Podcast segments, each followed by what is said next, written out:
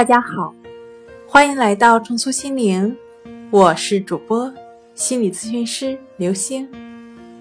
今天要分享的问题是：强迫症状会不会涉及性？会的。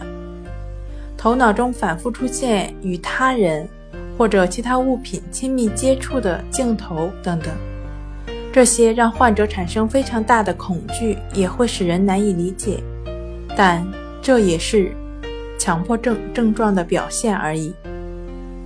今天跟您分享到这儿，欢迎关注我们的微信公众账号“重塑心灵心理康复中心”，也可以添加幺三六九三零幺七七五零与专业的咨询师对话。那我们下期节目再见。